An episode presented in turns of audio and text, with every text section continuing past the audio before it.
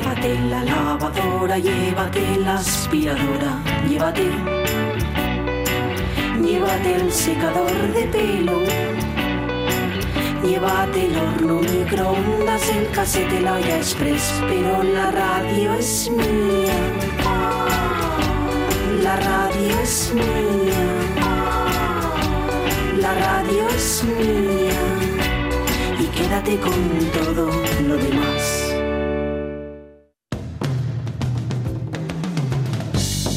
La radio es mía. Pachi Poncela.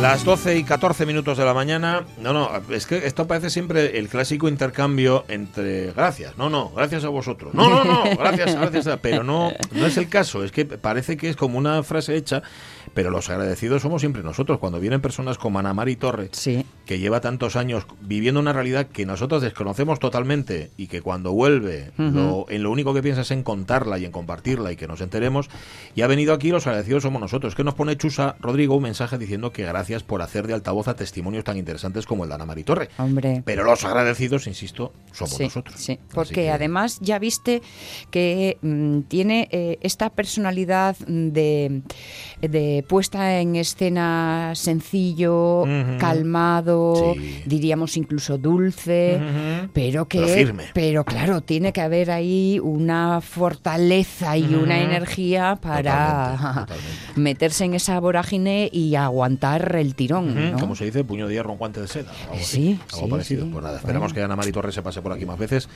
y nos cuente más cosas. Por cierto, Chusa Rodrigo, que el capricho suyo dice son unes son cines de chocolate negro. Ni un día dejó pasar. Vale. Blanca Pérez Soto dice un café por la mañana, mi capricho diario y mi ilusión poder viajar y conocer sitios diferentes. Aunque no sea el fin del mundo, que por aquí hay sitios preciosos. Tantas veces lo decimos, ¿verdad? Que no hay que irse al fin del mundo para, para ver algo que no conoces. Claro, porque nosotros somos esos lugares re- hermosos y remotos de un otro. Sí, claro. Pues sé el un otro de viaje estando aquí. Yo siempre me lo he preguntado, dice, ¿qué, qué pueden tener, o sea, qué les puede apetecer ah, cuando va cuando veo turistas en Gijón? Sí. Dice, me da un poco como de apuro, dice, va, es que no tenemos tanto que ofreceros. Y sin embargo, para ellos, yo qué sé, Gijón, Oviedo, lo que sea, cualquier Sí, lugar sí, de Asturias, sí. es el sitio que está, al que estaban esperando Claro. ir y que tanto les apetece. No lo entiendo, pero es así. Yo ahí, yo, yo ahí tiro de- del antiguo trabajo y claro, Mm. empezó a contarles ese sitio, eso sé qué, y el prerrománico y esto, y en Gijón, y las huellas de los romanos y todo, todo, y, y marchan. a otro sitio donde no estés tú. Y vamos a preguntarle a otro que nos diga dónde están los bares, que es en realidad lo que está. que mira que tú podrías decirles Que también, también, que alguno digo, conoces, pero haberme dicho. Haber empezado por ahí. Bueno, enseguida vamos a hablar con eh, Rafa Testón, nuestro librero, y con Antonio Maestre, el autor de Franquismo Sea. Antes, como ya tenemos aquí la agenda de Ramón Redondo, lo contamos. Es que además hoy hay una película que sé yo, sé yo, que en casa de los Alonso entra de maravilla. Ops. Película de Henry Hathaway del año 53, estrenaba tal día como hoy Niágara, Hombre, ¿verdad? Hombre. La de Marilyn. Eh, Eso es. Sí, sí, sí. Que sí, ves sí. a tu hermano Juan, ¿no? Es al que le Sí, sí, sí, sí. Bueno, gusta es un. Es, Es común, familiar, es es familiar. Os gusta a todos. Bueno, pues nada, se estrenaba tal día como hoy hace. Es la película en la que Marilyn Monroe demuestra que, que cuando te- se daban las circunstancias adecuadas era una actriz como la copa de un pino. Sí. Pues es que ya es casi casi al final. Ya. Sí. Y no era como la tía de Billy Wilder, No, que se sabría todo es, el guion, pero nadie es. vendría a verla, ¿no? Eso es, Algo eso así. También se estrenaba tal día como hoy en el 81 Aullidos, de Joe Dante, Mm. Que yo no la vi tampoco. Y tal día como hoy también del 92, o sea que está a punto de cumplir 30 años, mucha atención porque va a haber de todo, me imagino, ¿eh? porque siempre pasan estas cosas. Estrenaba Quentin Tarantino Reservoir Dogs, Mm. película que yo vi Ah. una ¿De- en vez y no pienso ver otra. ¿Qué? ¿En qué año, perdóname? 92, 92. Vale, vale, vale. Va a cumplir 30 dentro de poquitín. Recuerdo que el, 28. el póster de Reservoir Dogs empezó a ponerse ya, eh, me acuerdo, em- al poco de estrenarse, Mm. ya empezó a aparecer eh, en todos los, bueno, claro, estrenarse y llegar a los videoclubs, Sí. en todos los bares que querían ser así un poco cool en, en los 90, ¿no? El póster de Ah, Reservoir Dogs, este sí. mítico del tipo apuntando, el otro en el suelo. Y eras guay. Y eras si guay, tenía. eras ¿no? guay. Los hermanos Macmullen estrenó Edward Barnes en el año 95, no la vi. Shine de Scott Hicks es del 96. Shine es la historia de Helfgott del pianista al que su Ah. padre lo obligó a aprenderse el tercero de Rachmaninoff. Está muy guay esa, Muy guapa peli. esa peli, Sí, señor. Bueno, guapa sí, y sí. dura, ¿eh? También. Sí, sí, La sí. historia- la sí, historia sí. real, además. ¿Y cómo has dicho? Ah, no, has dicho el nombre del autor. Ajá, ajá. Sí. ¿Y el, el director qué quiere? ¿Qué quiere saber? No, el, el, el actor. Ah, el siempre- actor, Me vas a actor. preguntar lo que no tengo ahora mismo en mente, porque estoy viendo la cara. Pero sí, sí, me- sí, es que es un, Bueno, un tipo muy peculiar también. luego. Del año 98 es Búfalo 66 de Vincent Gallo.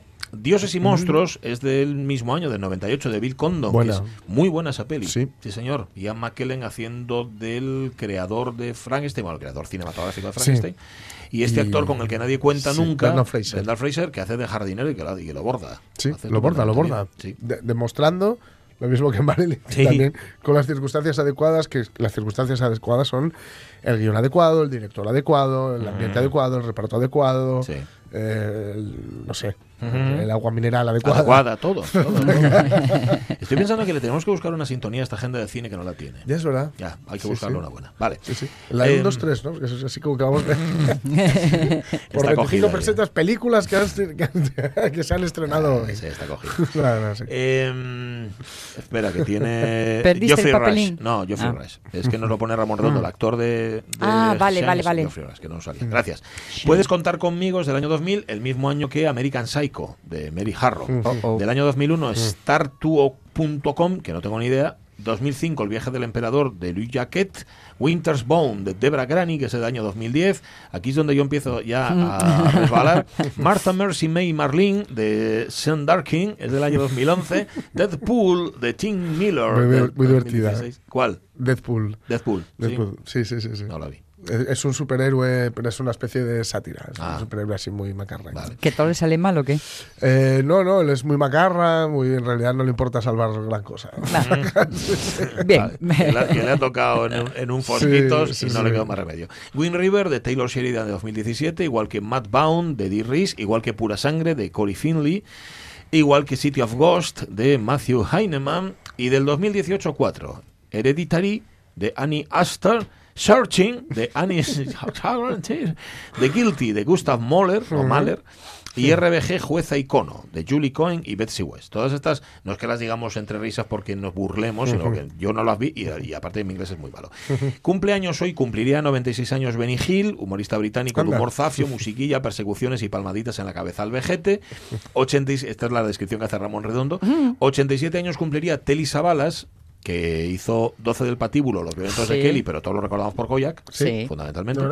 Em, Dolor y Gloria em, la tiene de actualidad. Julieta Serrano cumple hoy 87 años. Ole. Qué grande, Julieta Serrano. Sí. Átame, cuando vuelas a mirado, Mujeres al borde de un ataque de nervios, Tamaño natural, un montón de pelis. Sí. Se moría tal día como hoy, en, eh, hace 82 años. El, mira, no nos pone el nombre, esto es para, es para ver si hemos estudiado. Georges Méliès. Sí, señor, cuya película más conocida es El viaje a la luna del año 1902. Se moría hace 61 años Cecil B. DeMille, que hacía ese cine tan espectacular Sí. y, por cierto, tan do- doctrinario. Sí, también por de otra hecho, parte, ¿no? él al principio de alguna de las películas sale diciéndolo. Que Esta sí. es una película Que que, habla de esto, eso, esto y está hecha para esto, esto, Ah. y, por ejemplo, los diez mandamientos. Team parental total, ¿no? Sí, total. Que no quiere salga y, Total, total. y ya está. Y en 2002 se moría tal día como hoy Adolfo Marsillac, al que recordamos sobre todo como director de teatro, como actor Sí. también, y que tiene unas cuantas pelis, Sesión Continua, Maribel y la Estalla Familia, Mi Calle, Jeromín, En la Vaquilla. En la Vaquilla, ¿os acordáis que hace de Marqués? Hombre, que le llevan. que le llevan en la sillita porque él va en silla de le queda ruedas. muy bien, ¿eh? Bueno, le queda muy bien el papel. Perfectamente, sí. señor. Y que tiene unas memorias muy interesantes, Adolfo Marsillac, digo por si os apetece. 12 y 22. En su boca escuché yo aquella frase de el teatro es el moribundo más sano del mundo. Eh, sí, que tiene toda la razón. Anda que no se queja. No es el teatro con razón. eh. Bueno, vamos a leer libros ahora. Venga.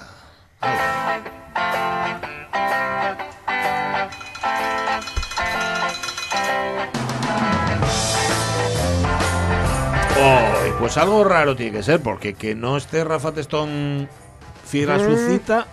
En algún lío le ya, el- ya la semana pasada estuvo. Algo que le habrá surgido. Sí, algo, sí, ¿no? estaba ahí con Es tareas que varias hay que de recordar, su profesión. Aparte de ser El el, chaval eh, sí, trabaja. Es que trabaja un poco. Sí, porque lleva delante la buena letra, pero además es el presidente de los libros Mm. Es que de ahí está. Ahí Sí, está, ahí está, sí, está. sí, y está en la Unión de Comerciantes de También. La presidencia es muy dura. Bueno, La presidencia es muy dura. si te lo tomas en serio, como Ujú. hace él, seguro que sí. Sí. Así que nada. Lo tienes ahí a, a Rafa. es, que, es que quería toser un poco.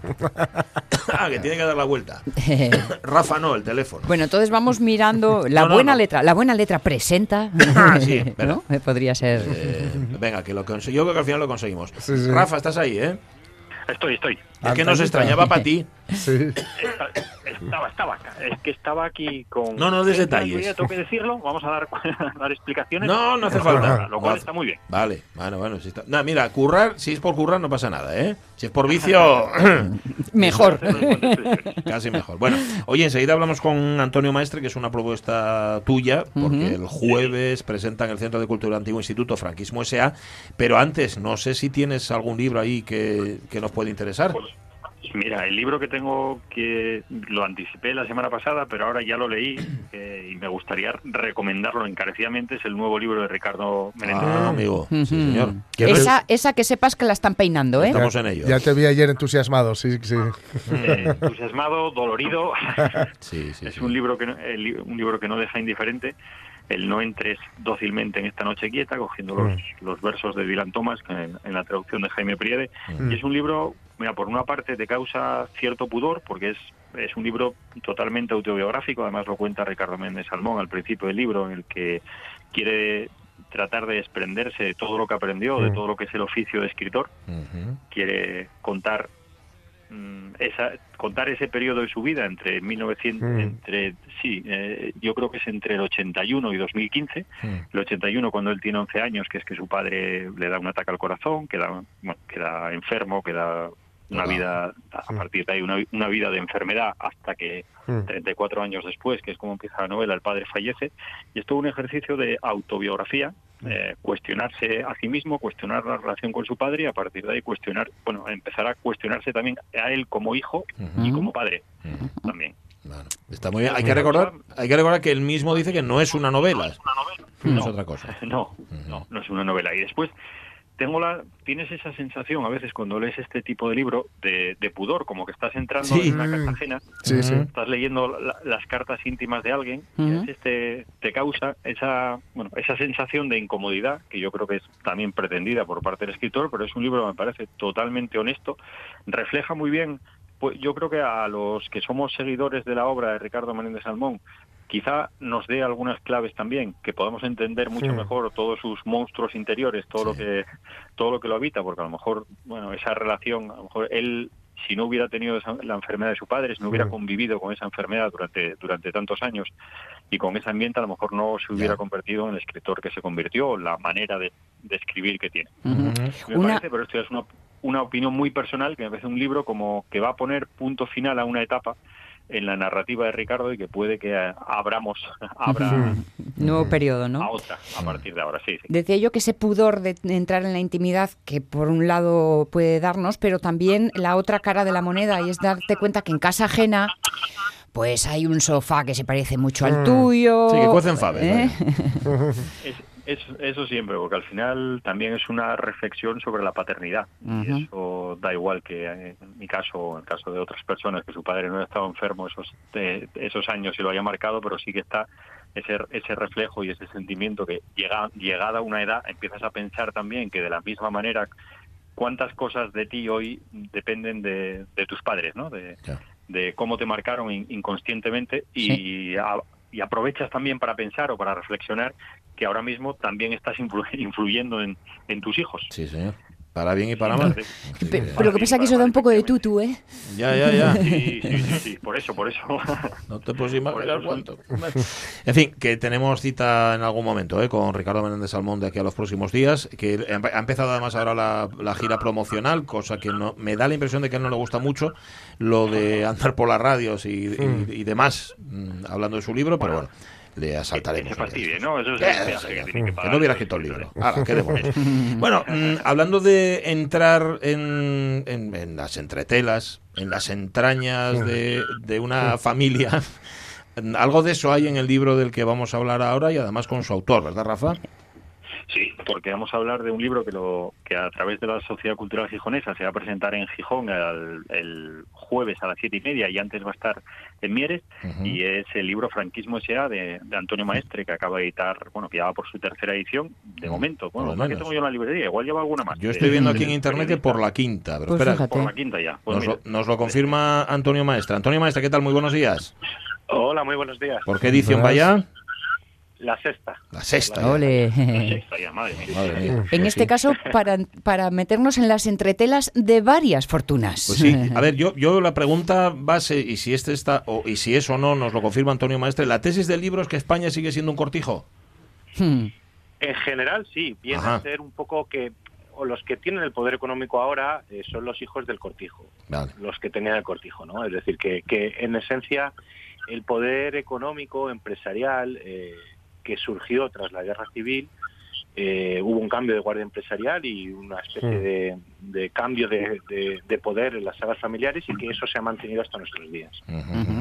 Que, entonces, ¿qué es lo que hemos hecho mal? Eh, tal vez desmontar, no hemos desmontado lo que tendríamos que haber desmontado, o eso es imposible. Estoy pensando también en, en aquellos que se lucraron en la Alemania nazi y que hoy siguen siendo grandes empresas y, y motores de la industria.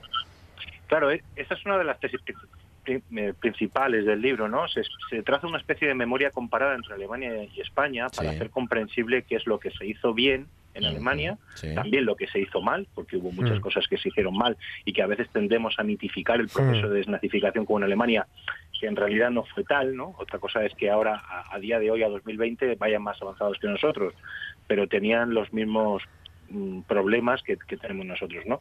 El problema es que en Alemania sí hubo una o sí ha habido a día de hoy una, una mínima reparación de aquellas empresas y salas familiares. Ajá.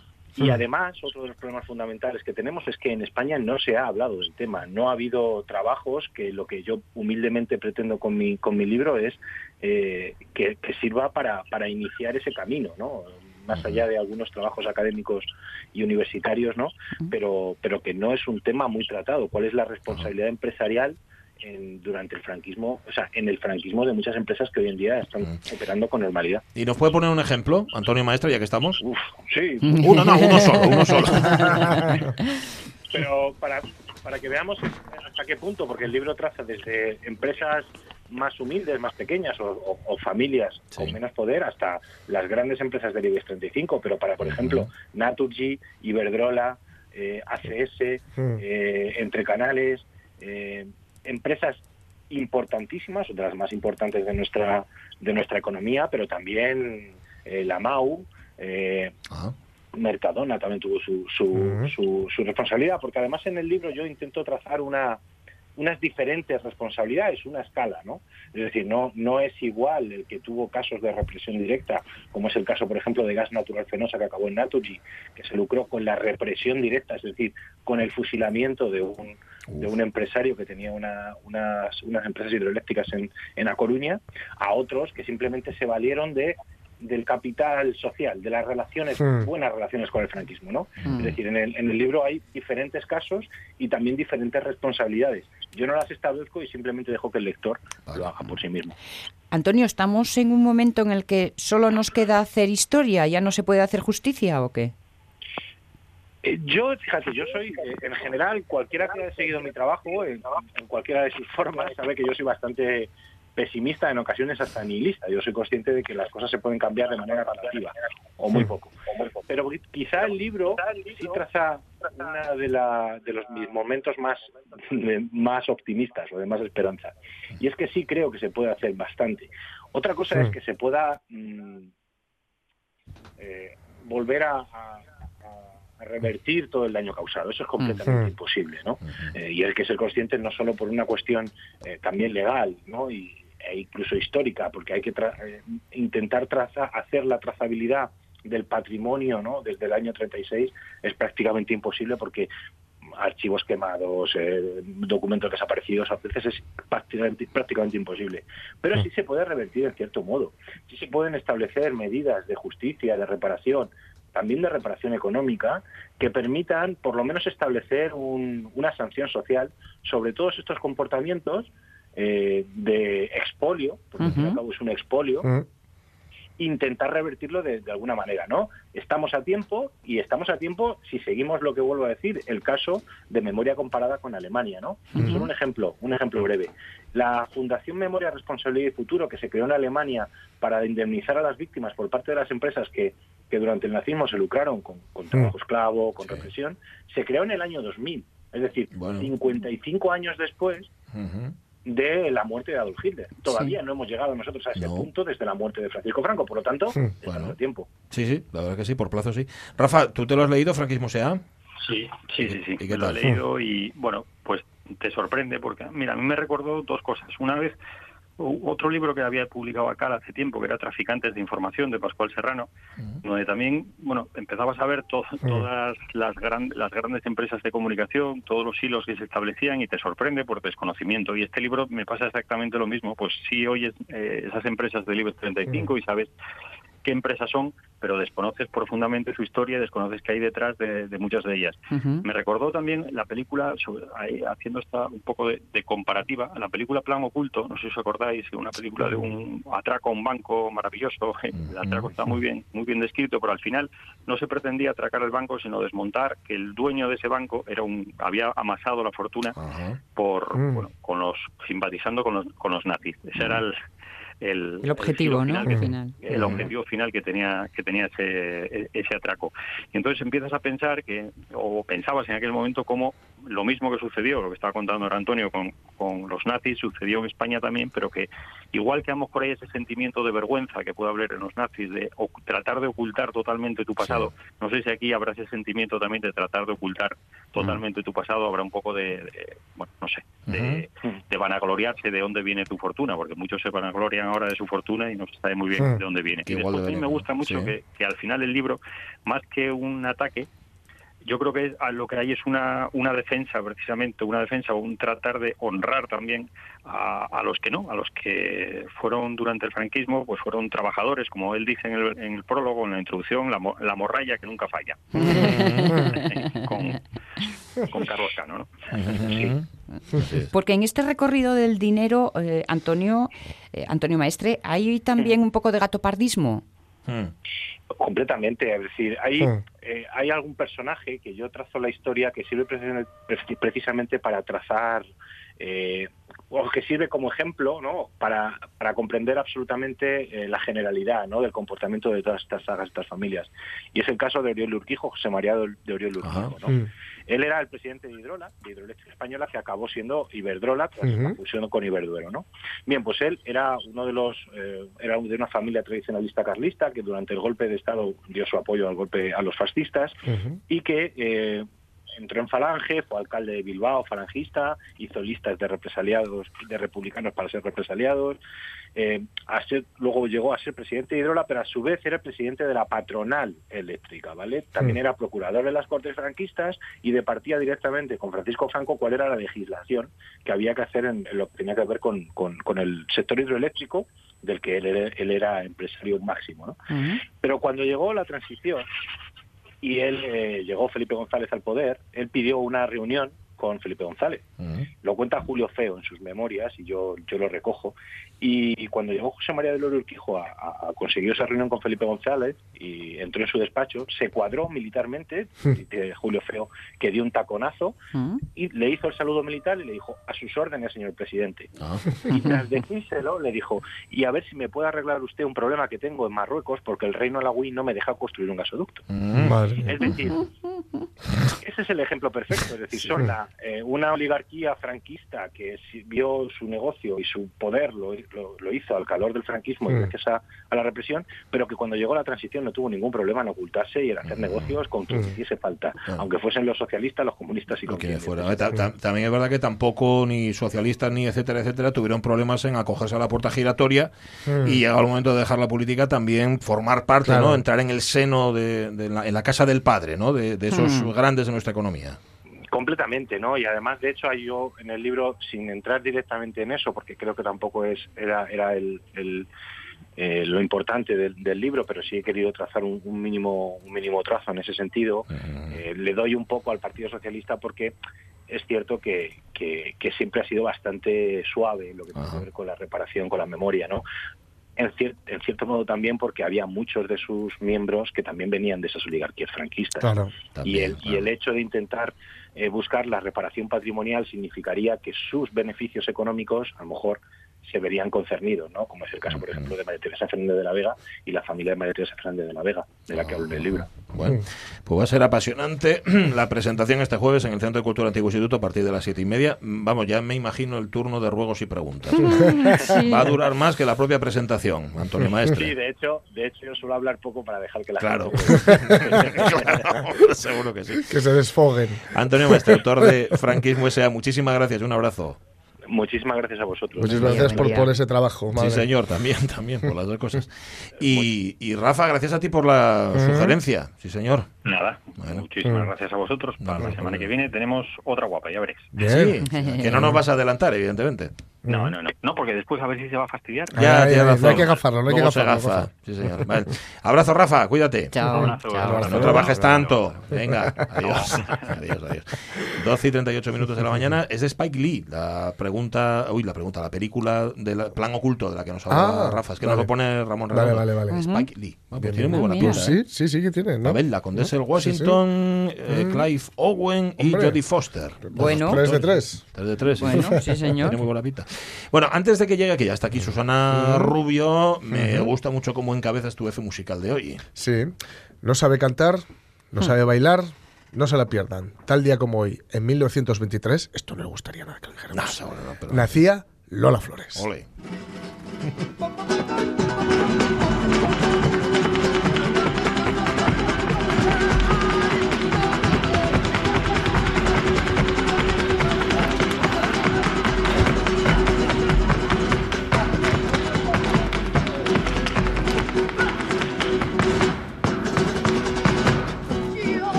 Common Momento Dudua por debajo queda un poco peculiar, ¿eh? Es que esto ya es, ya es la época, no es la época de Manolo Caracol, esto es la época ya de con el pescailla. Pescailla. El pescailla, no hemos encontrado lo que, lo que hemos escuchado al principio, es el ventilador, que luego había sí. famoso Peret, Sí. pero el ventilador, esa mano derecha prodigiosa, ese es el pescailla, toque, toque, toque, toque, toque. es el hardcore de la rumba. Es, que, o sea, es- es- es el- es el Totalmente. doble bombo de la rumba. esto, ¿no? Totalmente. Ella, bueno, hace una, una- no, yo, yo creo que nos ha contado algo alguna vez Isabel Luege, ya nos ha hecho un biogradable, Sí. así que tampoco vamos a entrar, pero sí en la parte musical decir que es una niña que se cree, cría en Jerez, en un ambiente gitano flamenco. Jerez es la cuna de- del flamenco, yo diría, más puro, ¿no?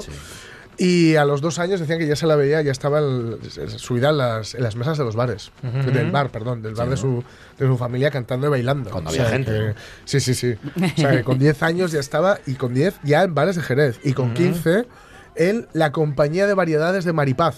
Ah. Y en el 40, 1940, convenció a su padre para que, cuidado, vendiera el bar que regentaba y marcharse todos a Madrid. Ole. Porque esta, esta niña tiene. Que vería el padre también para Claro. decir sí, sí, sí, sí, sí, sí, sí. Así que bueno, a partir de ahí ya, eh, bueno, la, el Zambra, la, la obra musical Zambra ya con Manolo Caracol, ahí ya sí que, bueno, digamos Lo peta, que ¿eh? lo, lo- sí, ahí es cuando lo peta.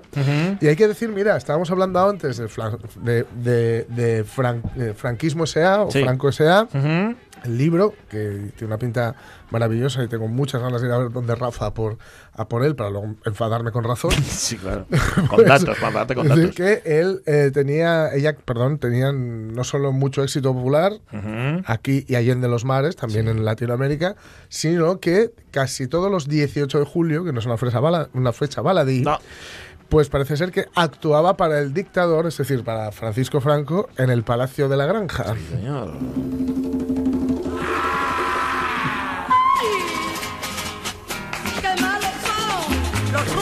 Marenos son malinos todos los hombres. Malísimo, malísimo. Lo que quiere es que te coma el tigre. Eso es. Eh, eh. Actuaba para el Tigre cada 18 de julio. ¿eh? Mira. Tigre que me coma el tigre. ¿Que ¿Qué le parecería a Franco estas cosas que cantaba No, Lola Flores? Porque Esta parte la quitaría. no, seguramente, ¿no? Porque esto es poco- la intimidad igual había risas y todo. de- Bueno, a ver, Franco ya sabéis que le gustaba mucho el cine también y Sí, tal. y, te digo que- Y bueno, que tenía su cosa, él entendía, él, él entendía. bien. Subo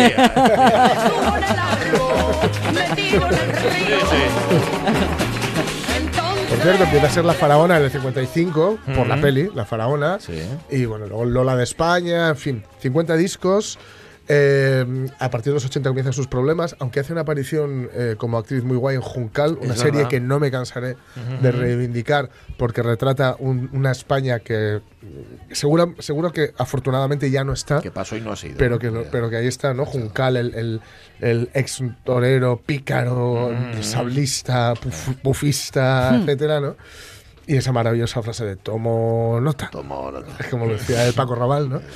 Y el, además, claro, comienzan los problemas con Hacienda, ya sabéis, ¿no? Que, Que si cada español que si diera cada una español peseta. diera una peseta, que luego él las llevaba al Bernabéu y les invitaba una copa. Copa y lloraríamos toda alegría.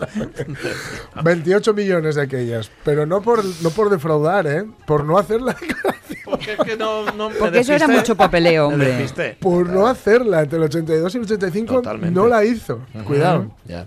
Le gustaba la pintura y tal. Y bueno, ya, ya hemos comentado de El Pescailla, que era su pareja, estaba un poco ahí ar- arrinconado, ¿no? Por, por el poderío que tenía Lola Flores. Sí. Hubo un poquito de relación aquí, mm, eh, también un poco como Spencer Tracy, precisamente lo que nos contaba hoy la, nuestra bioagradable Spencer Tracy Catherine Hepburn, en el sentido de que Lola hacía un poco lo que le daba la gana y el pescaía la dejaba hacer lo que le daba la gana, Sí, porque con, con otros señores, lo que quisiera, ¿no? Sí. Y bueno, por supuesto, eh, ya sabemos que tiene los, los tres hijos, ¿no? Tanto Lolita, Antonio y Rosario, que los tres se dedicaron con mayor o, menor fortuna. Por cierto, su nieta, ahora mismo, es actriz y está en la casa de papel. Sí, sí. Y además es Entre una, otras. una tía que va muy de frente. De que rompe y rasga. hace- ya sabéis esto que, que dijo, ¿no? De mm, soy.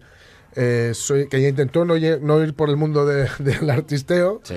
Pero que no pudo. Dijo que era una, Lola Flo- que era una flores y que lo que llevaba en no la sangre. Y dice, soy gitana y lesbiana. Dijo, pues si no quedaba claro.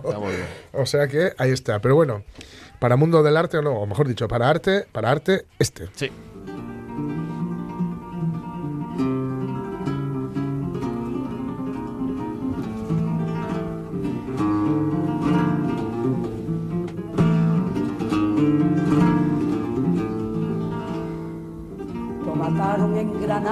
Una tarde de verano y todo el cielo gitano recibió la puñalada. Esta tampoco se la cantaba cuando estaba en casa de Franco, no. Franco. Poesía dulce y roja que toda la vega moja en amargo desconsuelo, sin baño de terciopelo ni cáliz que las recoja.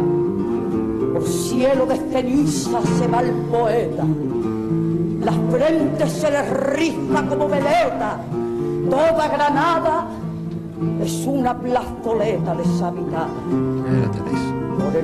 Venían Lola de España, la faraona. Eso que decías al principio, lo de no canta ni baila, pero no se la pierda, fue Sí. cuando su primera visita a Estados Esa Unidos. es ¿no? su, su primera famosa visita a Estados Unidos, que era, creo que era el New York Times. Era la crítica ser. del New York Times. pero no se la pierda. sabe cantar, no sabe bailar, no se la pierdan. Ni falta que le hace. Sí, sí.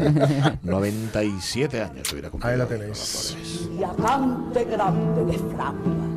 Alguna vez nos ha contado eh, Miguel Trevín sus andanzas con la Sí. familia Yo Flores lo y estaba- con Lola Flores Lo en concreto. Yo lo estaba pensando ayer cuando preparaba esto. Sí. Digo, madre, qué ganas tengo yo de, de sentarme con, tranquilamente contra mí y, Y que que, lo cuente. cuente. Que cuente. No le tires de la lengua.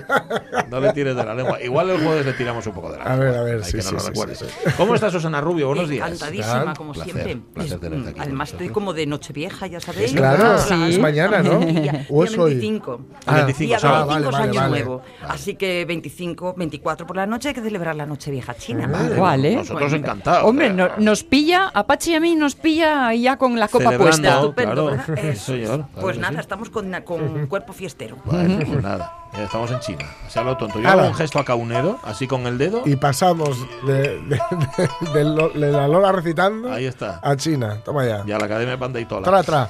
Tra, tra. Bueno, mm, Bueno, pues ¿Cómo está eso, que empezamos a cambiar de año, que con eso rata, ¿eh? empezamos a cambiar de ciclo, pero es que cambian muchas Todo. cosas este año, un mogollón de cosas, porque claro, es verdad que empezamos eh, una, una nueva década, pero en el chi- en China, en lo que es en el, en el año, en los años lunares o lunisolares, mejor dicho, pues también cambia el ciclo entero, que se Ah. re- recupera, o sea, se hace cada 60 años, no cada 10. Ole. Es decir, la rata es el primer animal del horóscopo chino Ajá. Y entonces, eh, después de haber pasado 12 años y 12 años y 12 años, bueno, pues en total 60, porque son cinco elementos, 60 años para que vuelva a empezar desde cero. ¿No? Con el primer elemento, que es el metal, Ajá. y eh, que además está simbolizado por el color blanco, y eh, que, que en este caso es la rata, como decimos. Hay una historia preciosa de cada uno de los animales, por qué llega antes y después, porque, mm, bueno, pues el mítico emperador Juan Ti dice, hace una carrera de todos los animales del mundo para ver a qué, bueno, qué 12 llevan el nombre de los signos zodiacales, ¿no? Y mm, para que veamos un poco lo que va a pasar con la rata, bueno, pues la rata eh, es un animal que, bueno, que tiene muchas capacidades para sobrellevar todo y que se lleva bien con casi todos los signos del zodiaco. Solo se lleva mal con uno, con el caballo. Y la escoba. Nada más. El resto, es verdad. Pero el, el bueno, digamos, sí, que es un animal muy creativo, que es muy superviviente, que sabe mm, solucionar cualquier problema, sea grande o sea pequeño, aunque a veces los obstáculos grandes se le vienen grandes y le saca un poco de quicio y entonces pierde los papeles, por decir así, saca su peor mm, imagen, que como sabemos en el caso de la rata o del ratón, pues no es muy buena, No que muy buena, digamos, no. ¿no? Es capaz absolutamente de todo para solucionar un problema, hasta, como sabemos, de comerse a sus propias crías. Sí. Entonces, es un animal que tiene una imagen como muy tierna, ¿no? O tan, lo, lo ves tan lindo, moviendo el hociquillo y tal y cual. Y entonces cautiva, y te cautiva, y te, te embelesa, y te vende, pues en ocasiones te vende cosas que son increíbles, pero te las vende. Ajá. Porque es una persona que mm, negocia muy bien, que, que sabe, y cuando hablo de persona, volvemos a, a lo que hacemos todos los años por estas fechas, a analizar qué nos va a pasar este año. Ajá. Porque todo eso se- lo tenemos que llevar a la economía, a la sociedad. a- bueno, ¿y qué va a pasar? Pues eso. Hay embelesadores, muchos, ¿no? Que te van a vender con mucha ambición, ¿no? Te van a vender proyectos que en ocasiones serán muy, muy buenos y en otras serán aire puro. Y sin embargo, se los vas a comprar. Porque la rata, en particular, como hemos dicho, es el, quizá el, el animal de mayor atractivo sexual que tiene todo el, el horóscopo chino y Ah, entonces ¿sí? conquista, te embelesa, te engaña, te Pero deja qué hacer, ratas ¿vale? el y todo. Ratitas. ratitas, ratitas tipo Mickey, ¿no? ¿Qué hemos Claro, hecho nosotros sí. con Mickey? Claro. Bueno, pues el tema es que está, pues eso, te enamora, te lía, pero al final siempre hay un interés muy, muy personal en cada una de las, de las propuestas que plantea, ¿no? Sobre la mesa. Pero te hace creer que va a ser beneficioso para ambos. Claro. Bueno, vale. Entonces, cuidadín con las ratas este año. A mí, personalmente, no es un animal que me guste especialmente, porque además, como viene cargada, porque viene de metal, y los de metal, pues es por una parte pasta, pero por otra parte es agresividad. Es decir, eh, si la rata no es capaz, o el ratoncillo no es, no es capaz de imponerte sus criterios, entonces saca la mala, gen- la mala fe. Si no entonces- convence, entonces... Eso es, o sea, no es un animal que tenga buenas intenciones, tiene intenciones, para Vale, entendernos, vale, ¿no? vale, vale. Vale, lo que pasa es que sí es verdad que es, eh, mm, o sea, que recoge todo el ciclo anterior y se aprovecha de él. Es decir, ha visto todo lo que va cambiando y dice, bueno, vamos a ver, si no funciona el petróleo porque se está acotando, pues vamos a aprovechar la oportunidad y a buscar nuevas formas de, por ejemplo, ¿no? Entonces, es muy revolucionario, cambia muchos procesos sociales, ¿no? Impone, por ejemplo, se empieza a notar, por ejemplo, ese, ese olorcillo a feminismo en el sentido de, ostras, estamos hartas de que nos traten aquí de segunda, ¿no? Porque llevamos demasiados 60 años detrás tomando mm, estas cosas con píldoras y despacito y ahora ya empezamos a pisar firme. O sea, un poquito esa es la historia, ¿no? Entonces, es un año curioso en ese sentido, como os contaba en la historia de la, de la carrera, pues, eh, ¿qué hizo la rata? En el último tramo, que veía que el buey de agua iba a ganarle, ¿no? Eh, le conquistó al buey de agua para decirle, oye, y si me subes, que estoy muy cansada, que soy muy chiquitina. Entonces, si me subes al lomo, a mí y a mi amigo el gato, ¿no? Y nos, nos dejas cruzar contigo el río amarillo. Y entonces el buey, que es un bonachón, un bendito, dijo, sube, anda, va. Vale. Bueno, y entonces subieron los dos. En mitad del río, ¿qué hizo la rata? Empujar al gato. es que Por estaba esperando, ganaba, claro. ¿qué hacemos rata y gato juntos? Entonces, por eso desde ese momento la enemistad pública es clara Vale. del ratón y el gato y aparte los gatos odian el agua por Sí, esa razón sí, histórica, sí. ¿no? Supuestamente. Entonces, cuando el buey iba a dar el primer paso ya fuera del agua, la rata su- trepó por la cabeza del Sí. buey y desde el hocico saltó y llegó el primero. Ajá. Así que haceros una idea un poquito de lo que se nos viene encima, ¿no? Vale. Puede Los haber muchos conflictos grandes, puede haber unos conflictos importantes, eh, incluso eh, llegados a armas, con lo cual, bueno, habrá que pisar firme y poner eh, mucha cabeza, porque también es un año donde el pueblo manda. Donde la gente del pueblo va, va, va a exigir que esas cosas que hemos visto de atrás, que necesitaban un cambio, pues que se deje de vivir de las rentas y se provoquen esos cambios. Vamos a ver si es cierto. Pero bueno, no aceptan el ataque, como hemos dicho. eh, cuidadín con ponerse mm, desde el pueblo, no. Demasiado agresivos, no vaya a ser que. Vale, y además, este año tenemos una cosa curiosa en China. Como hemos visto, el, el calendario solar eh, es el que rige en, el, en Occidente, el calendario lunar el que rige en, en Oriente. El calendario chino es un calendario lunisolar, eso es.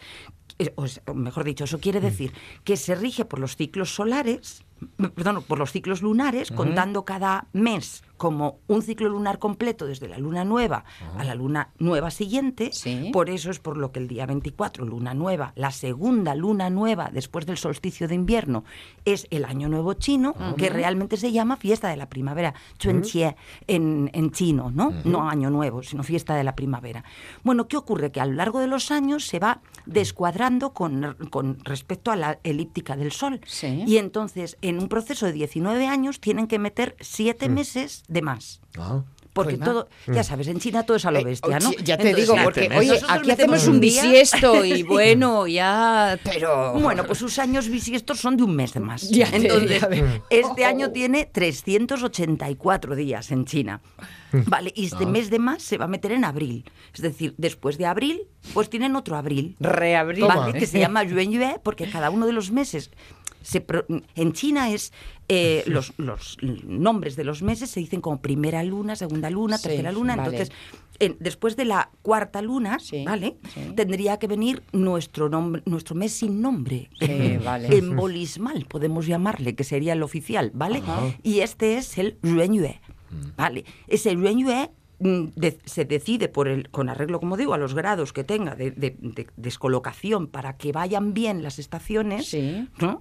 Y, y en este año va a ser, como digo, después justo de abril. Pero a ver, atención, si en vez de 12 meses tenemos 13, Eso es. eh, el próximo año nuevo no cae so-so. Que va, de hecho, va a ser el 25 de enero, año nuevo chino de este año, y el 11 de febrero, año chino del Ah, año que claro, viene. claro, es que... Eso es.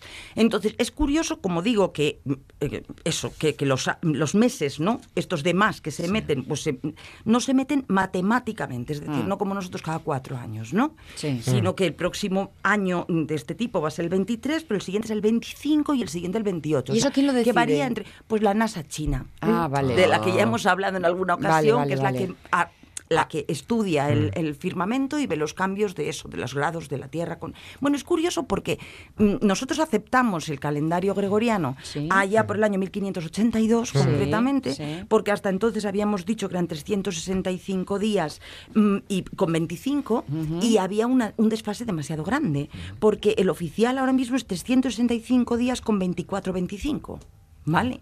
Bueno, en el año 480, después de Cristo, eso sí, había una diferencia con re- respecto a, a día de hoy solo de 52 segundos, según habían estudiado los chinos.